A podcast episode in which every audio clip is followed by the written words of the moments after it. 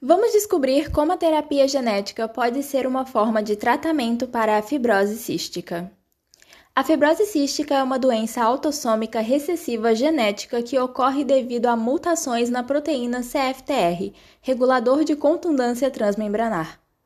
Ela afeta múltiplos órgãos, entre eles os pulmões e o pâncreas, que ficam com mau funcionamento devido ao acúmulo de secreções e muco produzidos em excesso pelo organismo do paciente. O tratamento dessa doença através da terapia genética é possível utilizando a técnica CRISPR-Cas9, que substitui e repara a sequência anormal de DNA para criar uma proteína CFTR funcional. Para isso, a CRISPR-Cas9 é composta por um RNA guia, a proteína Cas9 e um modelo de reparo que possui a sequência de DNA correta para um bom funcionamento da CFTR.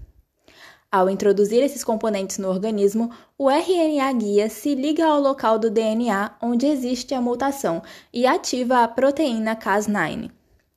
A proteína Cas9 desenrola uma sequência de DNA e identifica o local com material genético correspondente ao do RNA guia. Após isso, a Cas9 corta o DNA de forma a substituir a sequência anormal pelo modelo de reparo.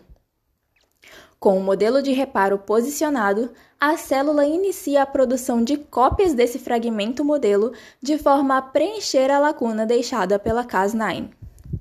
O DNA corrigido é utilizado para produzir uma proteína CFTR funcional que permitirá o fluxo adequado de sal e fluidos através da membrana celular.